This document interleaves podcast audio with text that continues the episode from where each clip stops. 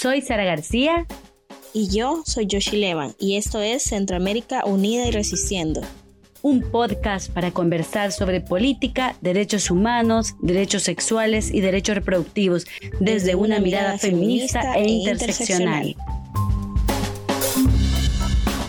Bienvenidos y bienvenidas a esta segunda edición, este segundo capítulo del podcast Centroamérica Unida y Resistiendo. Estamos con Sara y una invitada muy especial este día para justamente hablar de una fecha importante que pasó el, eh, fin de semana. Se conmemoró eh, el Día contra la Homolesbobitransfobia.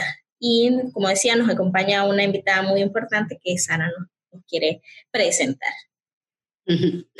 Bueno, un gusto, Yoshi, un gusto estar nuevamente en el podcast Centroamérica Unir Resistiendo, que es una gran oportunidad para hacer visibles todas nuestras luchas. Y, y bueno, en esta oportunidad, en este podcast, tenemos, ya decía Yoshi, ¿verdad? Recientemente, pues estuvimos en una fecha tan importante para la región y este segundo capítulo, ¿verdad? Queremos conversar también y dedicar a la lucha LGTBI en Centroamérica, pero sobre todo en Costa Rica.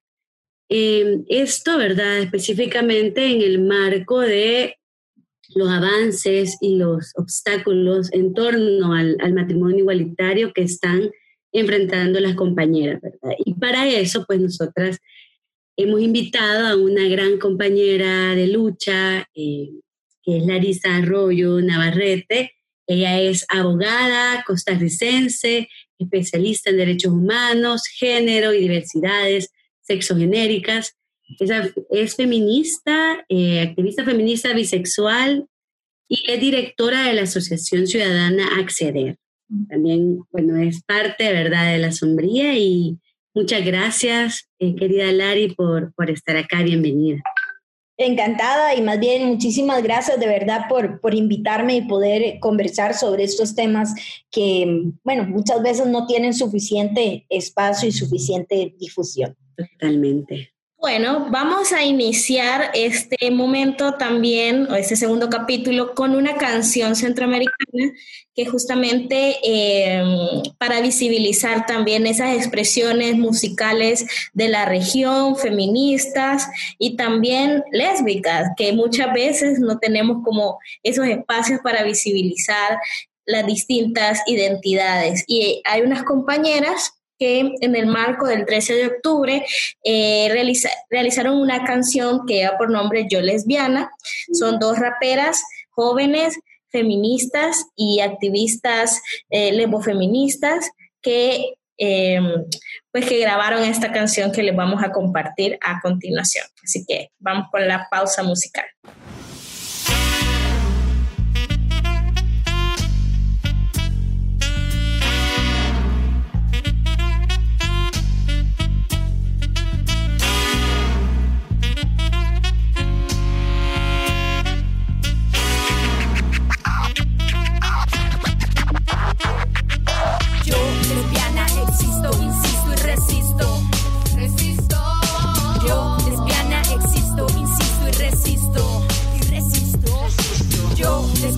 Existo, insisto y resisto.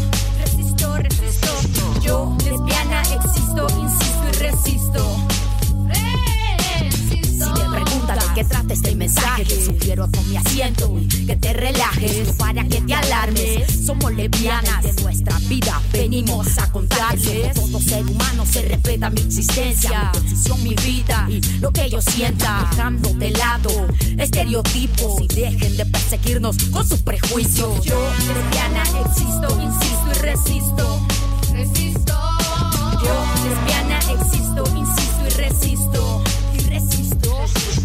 Yo, lesbiana, existo, insisto y resisto.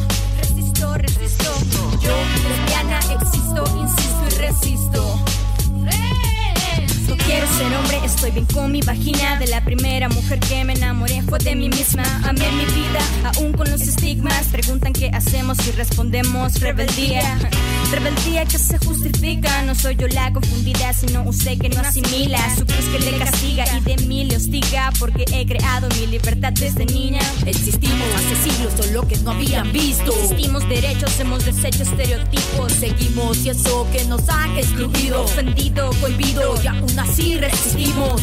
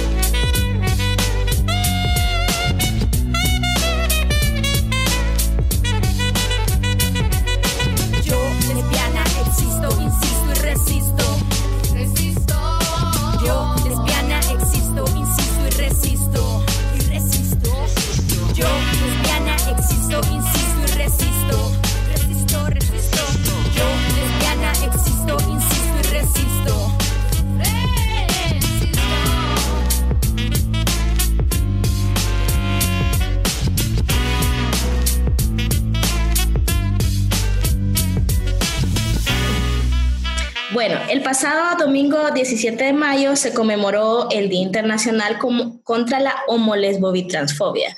El 17 de mayo fue seleccionado eh, a partir de que en 1990 la OMS retiró la homosexualidad de su clasificación internacional de enfermedades en la que figuraba como una afectación mental. La idea de conmemorarlo el 17 de mayo surge en 2004 eh, y tras un año de campañas por parte de organizaciones de la comunidad LGBTI, por sus siglas en inglés, eh, ILGA, Asociación Internacional de Gays y Lesbianas, ILGA, se realizó por primera vez la conmemoración de esta fecha. y hacer visible la discriminación, el estigma, el odio que enfrentamos las personas LGBTIQ es fundamental. El 17 de mayo definitivamente nos permite colocar al centro esta realidad, sobre todo cuando estamos atravesando, ¿verdad?, esa pandemia del COVID-19 donde ha quedado claro que los derechos sexuales y derechos reproductivos están en riesgo de retroceder. Eh, en ese sentido, como comentábamos al inicio, ¿verdad?, de este podcast, queremos conversar sobre, sobre esta lucha, ¿verdad?, de los derechos LGTBI en Centroamérica y específicamente en Costa Rica. Y, y para iniciar con este diálogo, ¿verdad?, queremos pues, hacerle la, la pregunta a Lari, ¿verdad?, de ¿Por qué, cree, ¿Por qué crees que sigue siendo tan importante para nuestra región luchar contra la homo-lesbo-bitransfobia?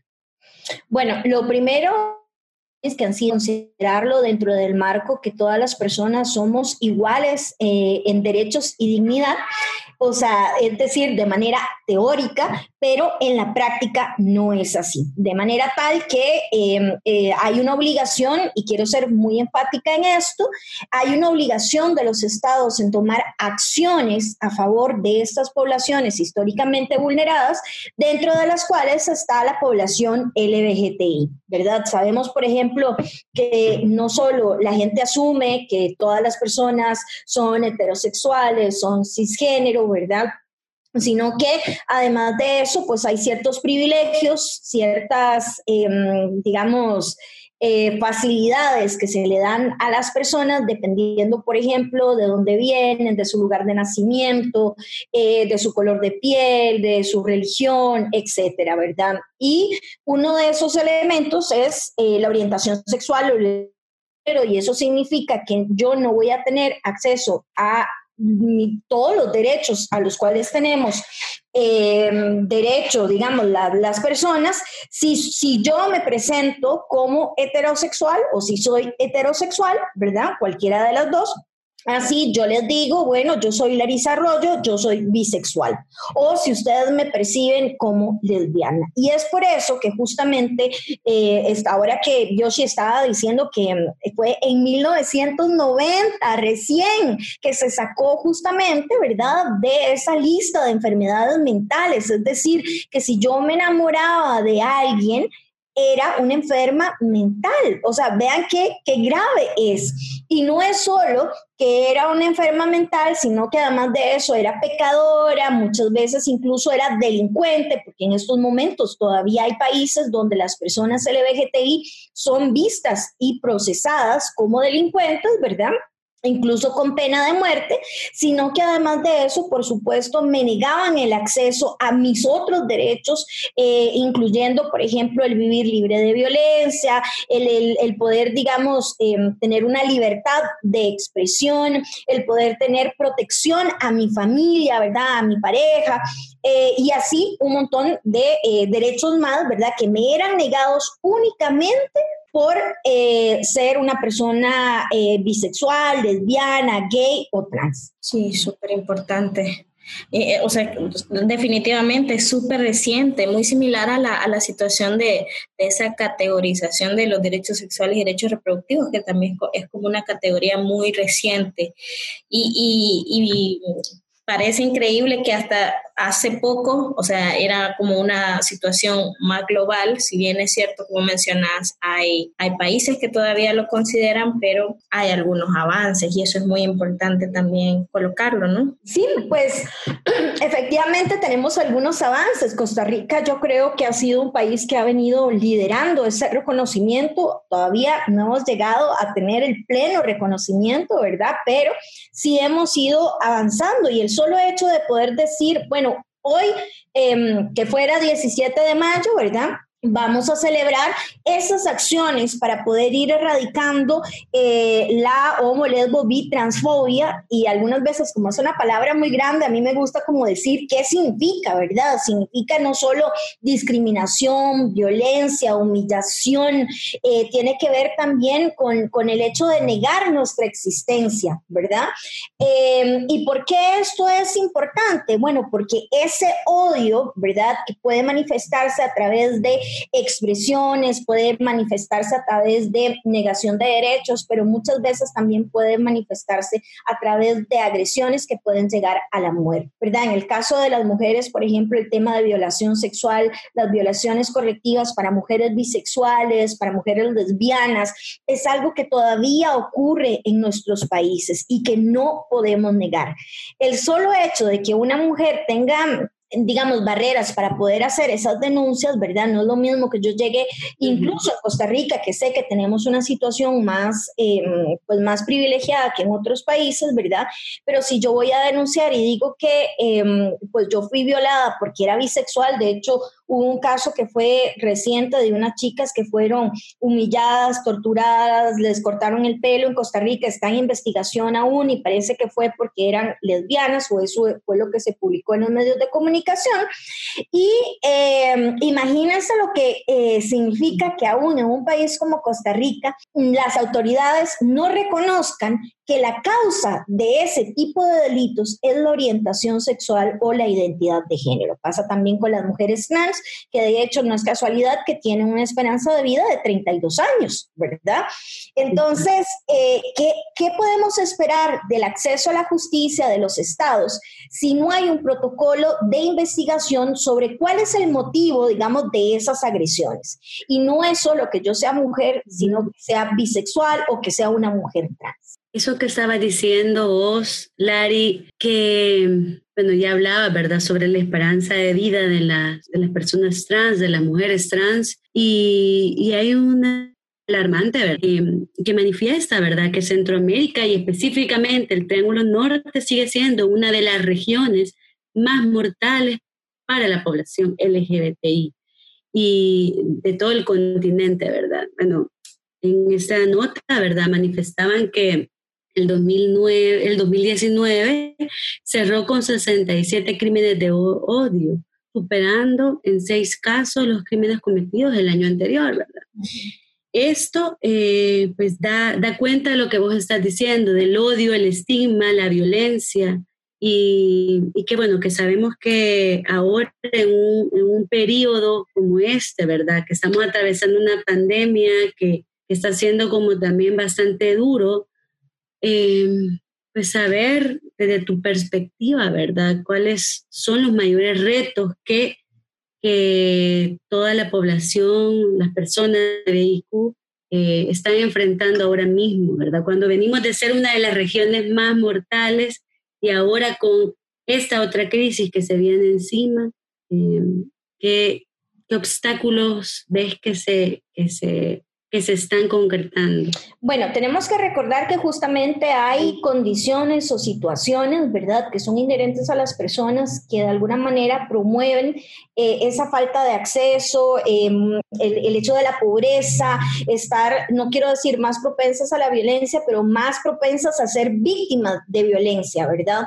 Y dentro de esos elementos, ¿verdad?, que podría ser el tema de la raza, de etnia, de género, ¿verdad? Pero también está la orientación sexual. ¿Por qué digo esto? Bueno, porque una mujer lesbiana que va a buscar trabajo y se presenta como lesbiana, es muy probable que no se lo vayan a dar o no vaya a vivir las mismas condiciones que una mujer heterosexual. Lo mismo pasa con una mujer trans o con un hombre gay, ¿verdad? O sea, ¿y eh, por qué menciono esto? Porque, bueno, pensemos en la pandemia cuando sabemos que eh, las personas están perdiendo sus empleos, donde hay condiciones realmente cada vez más de miseria, de pobreza, de falta de respuesta de los estados, ¿verdad? Pues claramente las personas LGBTI van a quedar más expuestas. Entonces, em, para mí es muy importante, ¿verdad?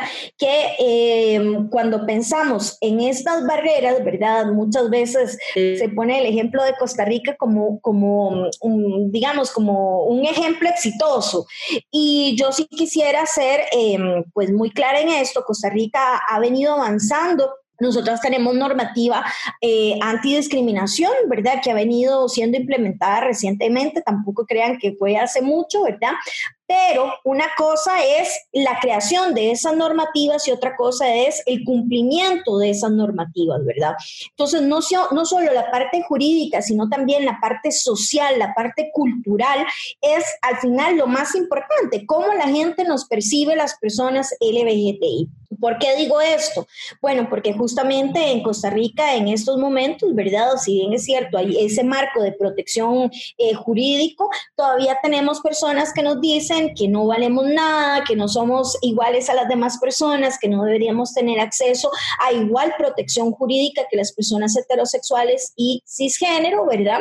Y que de alguna manera muchas veces esto viene, em, a ver, causado por creencias personales, que cada quien tiene derecho a creer en lo que quiera, eso no hay ninguna discusión, pero las creencias de alguien no pueden anteponerse a los derechos de otra persona, ¿verdad? Y menos cuando hablamos de un contexto democrático, de Estado de Derecho, donde tenemos reglas que hay que, eh, que, hay que respetar. Entonces, realmente esas barreras que tenemos, a mi criterio, digamos, podríamos dividirlas en dos la parte jurídica, en Costa Rica no tenemos una legislación de crímenes de odio, no tenemos estudios estatales, no tenemos datos, no tenemos nada. Entonces, ¿cómo hacer una política pública si no tenemos datos que pueda responder a eso, verdad? Y por otro lado, la parte del cambio sociocultural, cómo las personas perciben eh, a la población LGBTI y cómo, cómo la reciben, ¿verdad? O sea, cómo, cómo la tratan, por así decirlo. Y todavía tenemos pues muchos retos en nuestros países, eh, desde Honduras, eh, Nicaragua, El Salvador, Costa Rica, eh, si bien es cierto, hay algunos cambios, ¿verdad? Que podría ser eh, ser una mujer, digamos, lesbiana en Costa Rica a, ser una mujer lesbiana en El Salvador.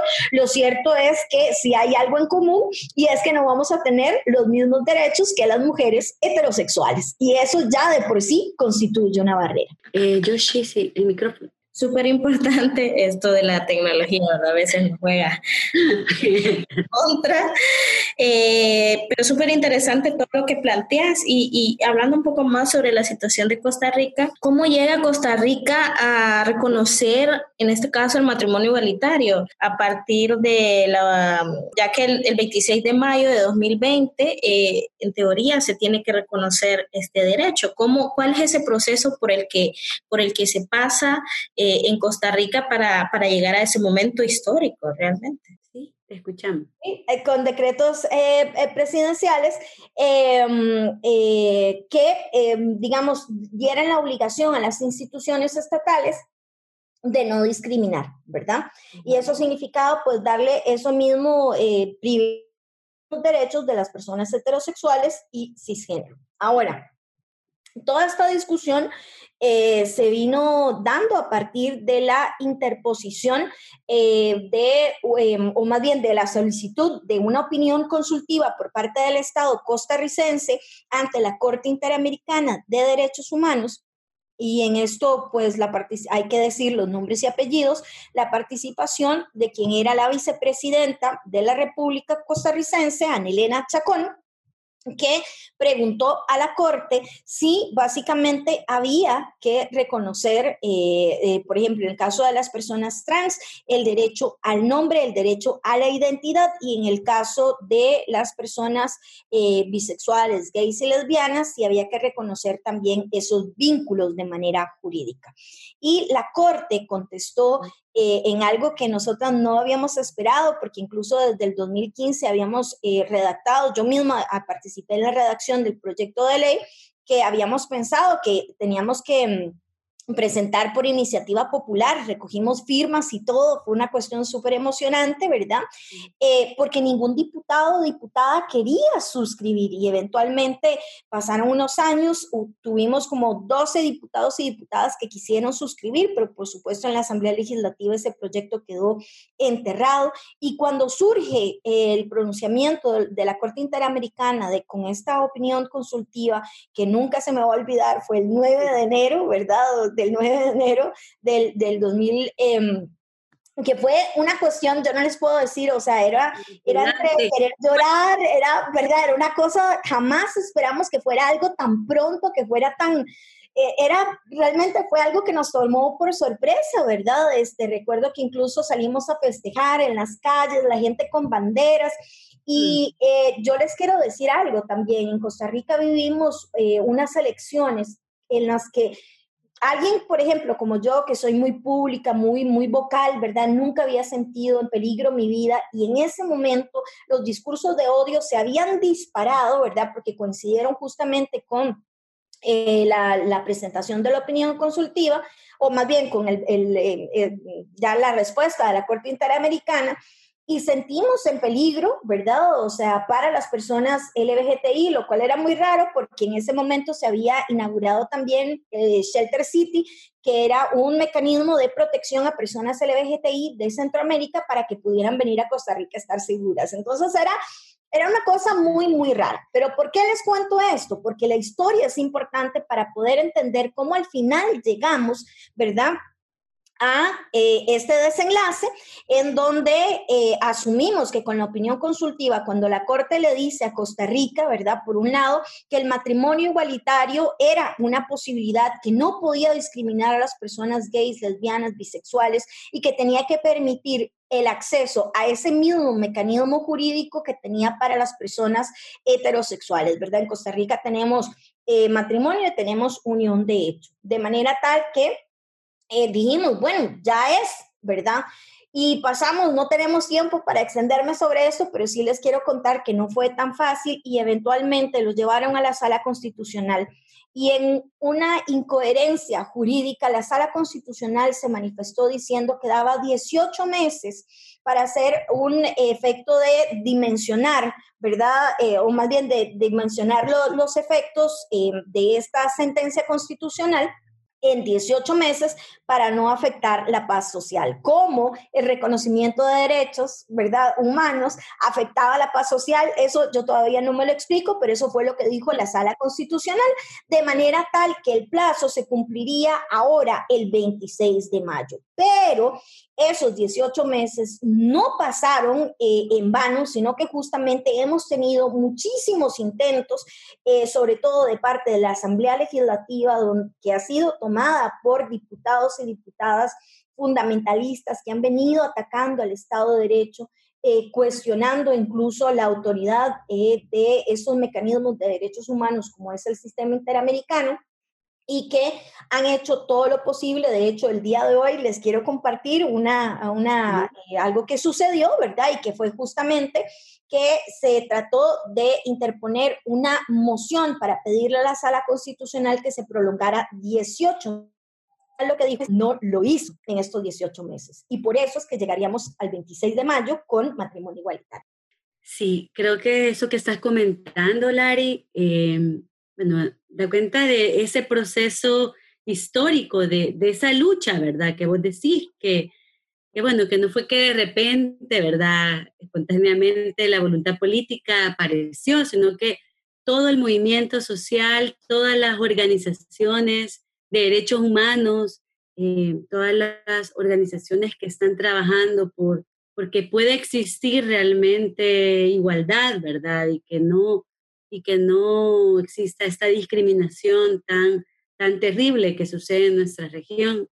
Creo que eso es un reconocimiento que hacemos, bueno, todo Centroamérica, ¿verdad? Porque ha sido muy importante y, y en ese sentido, ¿verdad? De lo que vos planteás, de esta opinión consultiva, eh, quizás si pudiésemos no sé, ahondar un poco qué, qué, implicancia tiene eso, ¿verdad? Porque alguien podrá decir, bueno, ¿verdad? Esto ha sucedido en Costa Rica y qué, qué bien por Costa Rica, ¿verdad? Pero ¿cómo nos vemos desde esta perspectiva más regional, ¿verdad? ¿Cómo nos vemos como, bueno, ahora mismo está la posibilidad de concretar este derecho? ¿Qué, qué impacto va a tener esto, ¿verdad? Además de para Costa Rica, para toda la región centroamericana? Bueno, yo lo primero que quisiera comentarles es que eh, se supone que los derechos humanos son universales, es decir, que eh, deberían ser los mismos derechos para todas las personas en cualquier lugar del mundo. Eso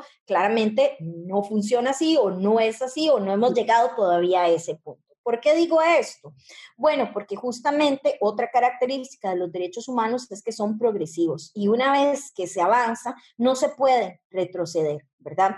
El hecho de que hayan reconocido en Costa Rica, particularmente a nivel, digamos, de la región centroamericana, que tenemos, pues claramente muchísimas similitudes que otros países, tal vez en otros continentes o incluso el mismo continente, pero en el sur o, o México, por ejemplo, en el norte, ¿verdad? Hace eh, una discusión muy interesante y es que el sistema interamericano tiene dos mecanismos. Una que son las sentencias, ¿verdad? A través de, de la Corte eh, eh, y está la opinión consultiva, ¿verdad? Que tiene que ver más cuando un Estado le pregunta directamente a la Corte si está bien la forma en que está haciendo algo y le pregunta pues básicamente su opinión. Y en el caso de Costa Rica, algo que es muy importante es que eh, los tratados internacionales de derechos humanos tienen un rango supraconstitucional, ¿verdad?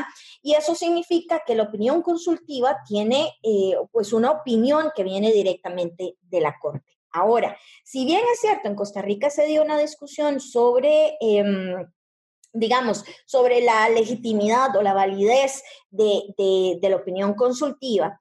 En otros países también se está discutiendo si la opinión eh, eh, número 24, del, del eh, digamos que no necesariamente del 2017, que no necesariamente quiero eh, ser enfática en esto, era para otros países, si esa opinión consultiva también sería vinculante o también sería eh, de alguna manera eh, imperativa para otros países, ¿verdad? Pensemos desde Panamá, pensemos El Salvador, Nicaragua, ¿verdad? ¿Por qué? Porque todo, todos los países de Centroamérica están en el sistema interamericano, ¿verdad?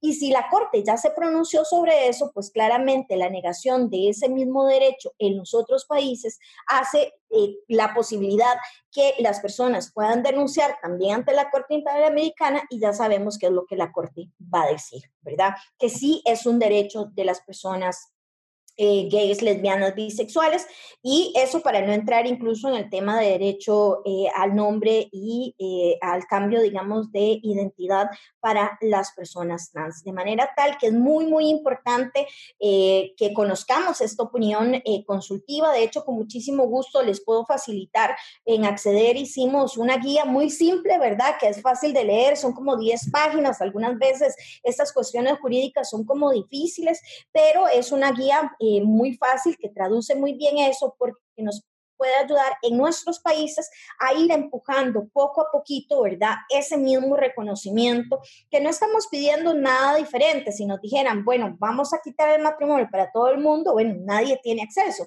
Pero si el matrimonio existe, debería ser de acceso para todas las personas, porque es un mecanismo a través del cual podemos proteger a nuestras familias. Sí, súper importante. Me gustaría saber, algo que me llamó la atención fue y que, bueno, en mi caso lo seguí muy de cerca, sobre la situación eh, de los discursos de odio y cómo los grupos que están en contra de estos derechos eh, pues se activaron muy fuerte y que coincidió con la campaña electoral.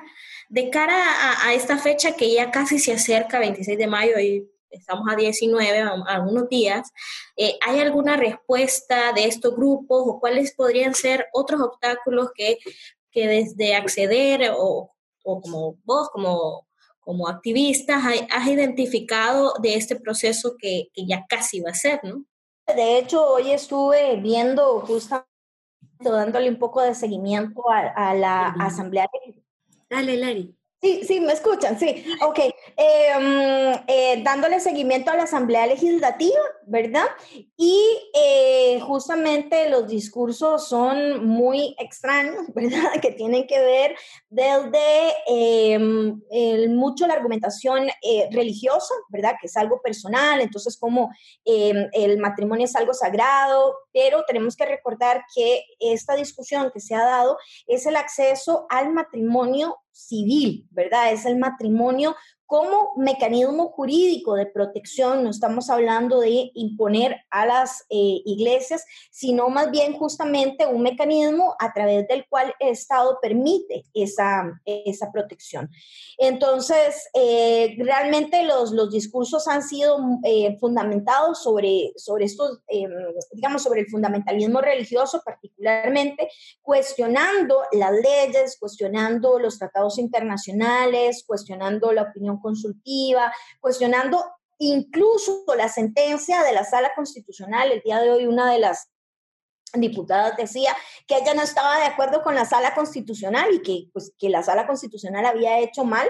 Y entonces es un poco como decir, bueno, pero como una persona que es diputada de la Asamblea Legislativa de Costa Rica no entiende la división de poderes y no entiende que lo que le corresponde a la Asamblea Legislativa no es ni similar a lo que le corresponde al Poder Judicial, que sería en este caso la Sala Constitucional, ¿verdad? Entonces, em, realmente ha sido pues muy difícil estos discursos basados en opiniones, ¿verdad? Y sentires no en leyes, no en normativas, ¿verdad?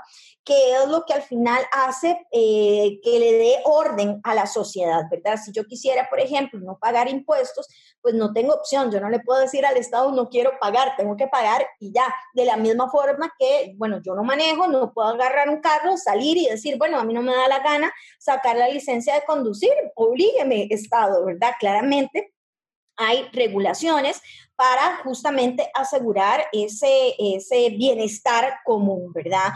De manera tal que estos discursos eh, de odio han eh, muchas veces sido basados, ¿verdad?, en argumentos religiosos, no exclusivamente, pero sí muchísimos, ¿verdad?, que hablan del pecado, que hablan justamente de supuesta degeneración, ¿verdad? Y em, establecen una diferenciación entre personas de primera categoría y segunda categoría. Sí, creo que esto que estás diciendo em, definitivamente aplica, ¿verdad?, para la, para la región en cuanto a los obstáculos que enfrentamos debido a funcionarios públicos, diputados, diputadas que anteponen sus creencias personales a el bienestar de toda la ciudadanía. Y, y creo que aquí está sucediendo esto, ¿verdad?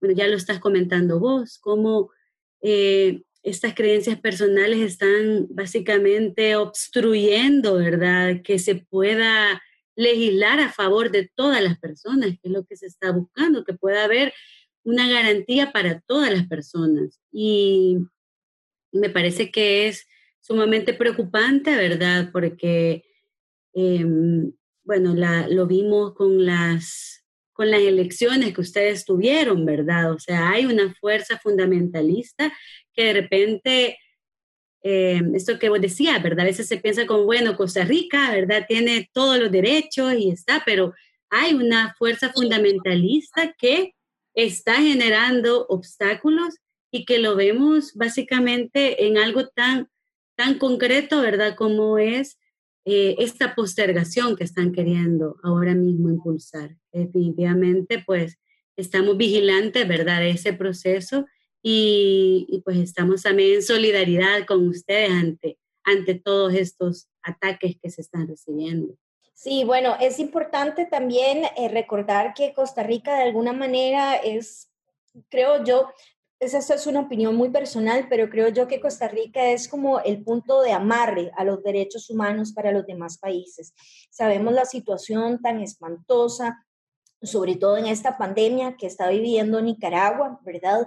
Este, una discusión en donde definitivamente eh, no podemos decir que hay democracia cuando las personas no pueden estar informadas, eh, que no pueden justamente tomar decisiones sobre la base de conocimientos, ¿verdad? Este, científicos y no sobre la base de opiniones que son personales, individuales y totalmente respetables. Y sí creo que mm, eh, nunca podemos dejar de decir que el derecho a la libertad de conciencia también es un derecho humano pero que no puede sobreponerse a los demás derechos y los demás derechos de las otras personas, ¿verdad? De manera tal que necesitamos estados que respeten las normativas, que respeten el Estado de Derecho. ¿Qué es el Estado de Derecho? Bueno, es básicamente cuando la sociedad se pone de acuerdo y dice, así vamos a funcionar, estas van a ser nuestras reglas. Si los estados y las personas que están en el poder no respetan las humanos que puede ir desde arrestos, ¿verdad? Por supuesto, o agresiones, a otro tipo también de violaciones, como podría ser eh, la libertad de expresión, el poder estar con la pareja, etc. Sí, súper importante y realmente bastante ilustrativo, o sea, como eh, o sea, estamos tan cerca y a veces eh, podríamos decir que con este avance de las redes sociales y más ahora en este contexto de pandemia que en teoría estamos siempre en línea, pero que no terminamos de enterarnos de todas estas cosas que están pasando y estamos súper cerca.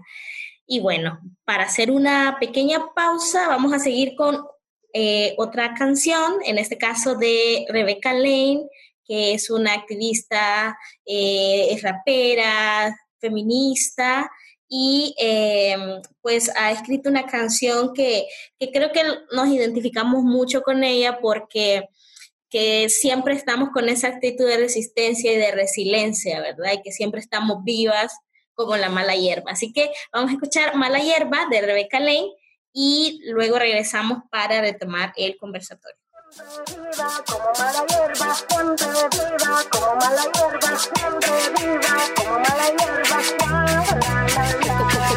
¿Quién dijo que era fácil ser mujer? Desde pequeñita me hicieron creer que era bonita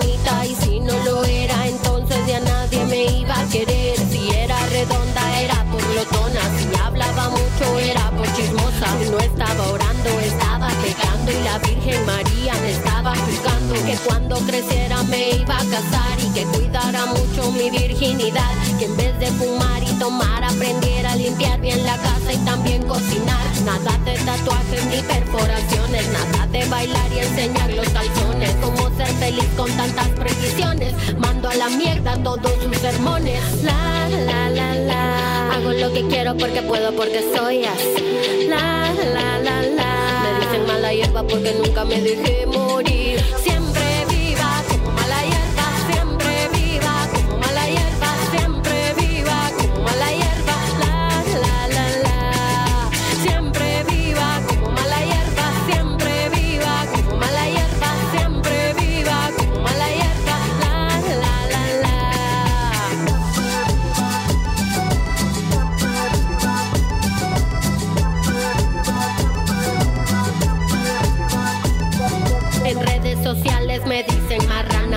dicen peluda, me dicen lesbiana, me dicen fea, me dicen atea y yo siempre viva, pues soy mala hierba. La la la la, me tiran veneno, me quieren cortar. La la la la, me tiran veneno, me quieren matar.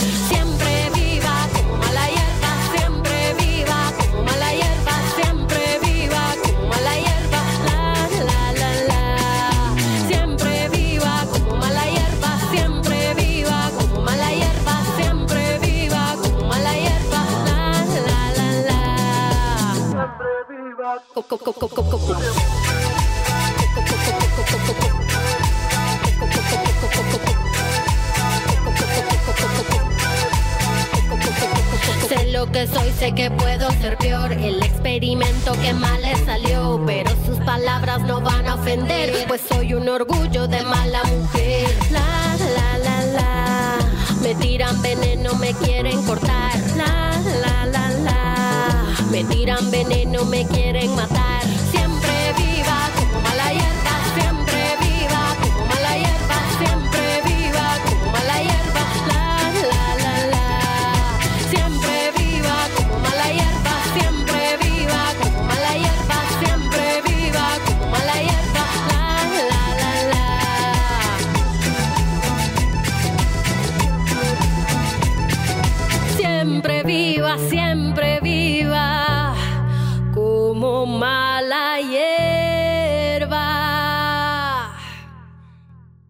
Eso fue Mala Hierba de Rebecca Lane.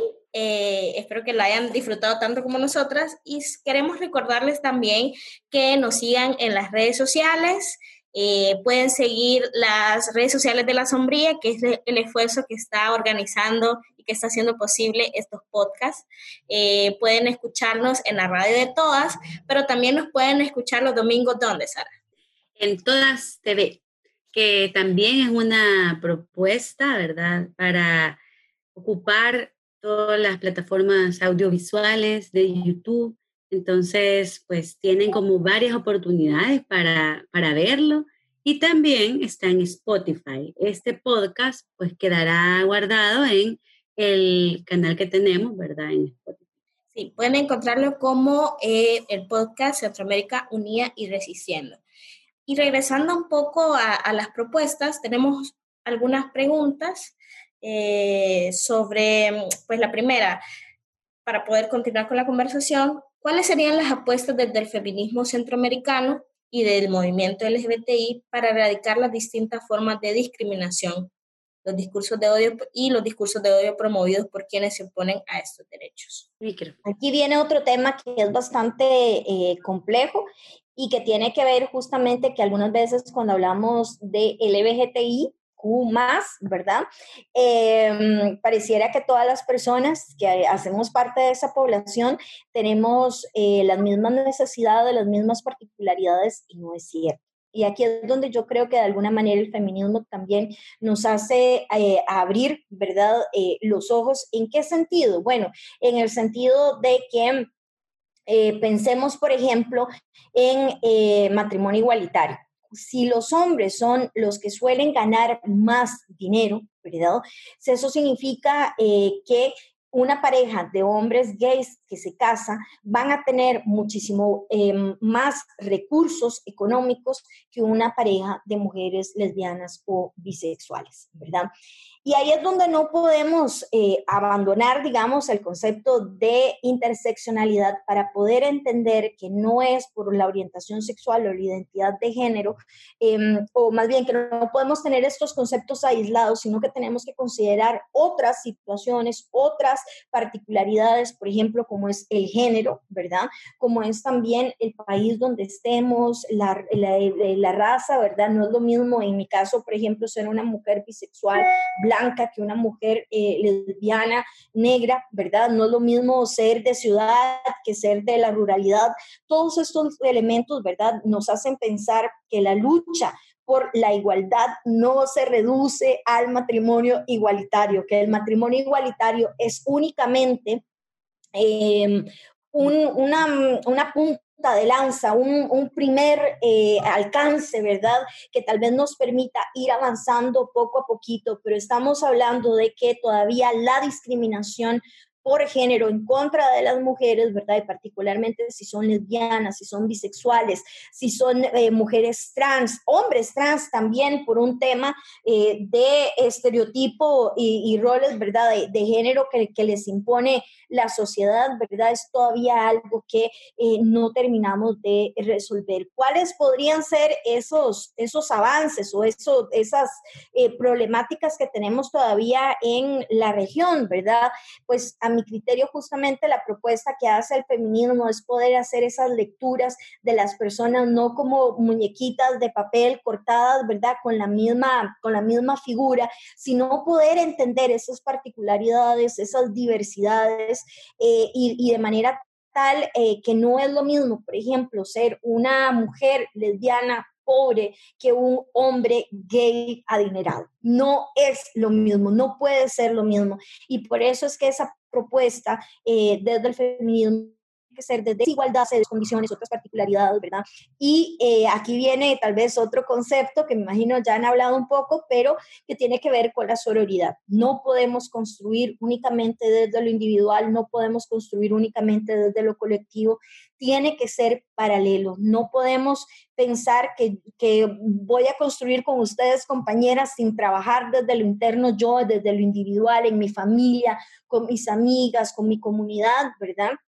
No pueden ser cosas aisladas de manera tal que tenemos que justamente seguir trabajando en una ética feminista, ¿verdad? Una ética que nos haga pensar qué es lo que consumimos, ¿verdad? Y en ese consumo incluyo a las personas, ¿verdad? No solo a los productos y servicios, sino que este mundo también o esta sociedad patriarcal nos ha hecho incluso consumir a las personas y que esas reflexiones nos tocan directamente la vida, nos tocan el cuerpo. Totalmente, querida, en sintonía, ¿verdad? Con lo que estás planteando de, esta ética feminista que estamos construyendo. Y antes de finalizar este, este podcast, queremos cerrar con un llamado a la acción ante lo que está sucediendo ahora en Costa Rica, ante pues, este posible retroceso, ¿verdad? Que como bien decías, que este es uno de los puntos por los que luchamos, ¿verdad? Es una de las, una de las tantas luchas, ¿verdad? Que, todas las personas LGTBIQ, ¿verdad? Eh, necesitamos, pero ¿qué, ¿qué podemos hacer desde Centroamérica, desde la región latinoamericana, para unirnos y para, pues, denunciar lo que está pasando en Costa Rica ahora? Chicas, perdón, las perdí por un momento que te comentaba, querida, que mm, queremos hacer un llamado a la acción para finalizar el programa. Y si nos podés decir, eh, si puedes enviar un mensaje para todas las compañeras que nos escuchan en Centroamérica y en Latinoamérica sobre qué podemos hacer para unirnos a esta lucha, eh, para que podamos evitar estos retrocesos de los grupos antiguos. Sí, bueno, lo primero, ¿verdad? definitivamente el tema de, de, poder conocer cuál es, cuál es el contexto, qué es lo que está ocurriendo en nuestros países, pero lo cierto es que hay muchos elementos en común, por ejemplo, sobre el tema de eh, discursos de odio y crímenes de odio, ¿verdad? Y eh, de nuevo, recordarles que los crímenes de odio no son solo en contra de personas LGBTI, también pueden ser sobre el racismo, también son los femicidios o feminicidios que también están eh, reconocidos en varios de nuestros países. ¿Y por qué digo esto? Bueno, porque justamente ese llamado a la acción tiene que ver con eh, em, acciones, y lo decía anteriormente, desde lo individual tenemos que entender cuáles son nuestros contextos y cuáles son los puntos en común, ¿verdad? Para poder tomar justamente una acción colectiva para ir empujando a nuestros estados que sean transparentes, que tengan una rendición de cuentas y que además de eso cumplan con su deber, su deber jurídico, su deber legal de poder asegurar y reconocer y asegurar, ¿verdad? O garantizar los derechos humanos de todas, absolutamente todas las personas sin ningún tipo de discriminación. Y si, si eh, lográramos, digamos, estar en la misma sintonía, si lográramos en, eh, estar en, en, acciones conjuntas, ¿verdad? Que pueden ir desde acudir a los diferentes mecanismos, ya sea el sistema interamericano, sistema universal, Naciones Unidas, pero también, por ejemplo, el cambio cultural. Y ahora que estamos oyendo eh, esta canción de, de Rebeca Lane, ¿verdad? El cambio cultural, el el ocio, porque muchas veces, y se los digo como activistas, eh, pues es, es, es desgastante em, no, sentir que no avanzamos, pero compañeras, sí avanzamos. Y el poder aplaudirnos y poder darnos una, eh, un abrazo a nosotras mismas, ¿verdad? Y reconocer a las otras que estuvieron antes que nosotras, a las compañeras que tenemos al lado, aunque no nos llevemos bien, aunque no nos caigamos bien, pero tenemos un mismo objetivo. Y creo que ese llamado a la acción justamente tiene que ser en ese reconocimiento del trabajo que hemos hecho y que todavía nos falta muchísimo por hacer. Realmente. A veces cuesta mirarlo, pero realmente sí hemos avanzado, ¿verdad?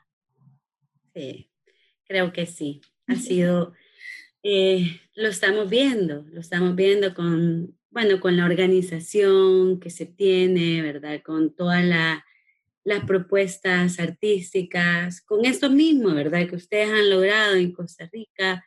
O sea, creo que ese es el fruto, pues, de todas estas luchas y de todas estas causas que estamos articulando. En ese sentido, eh, bueno, creo yo, no sé, Yoshi, si quieres agregar algo para, para cerrar, ya, ya estamos en los últimos minutitos.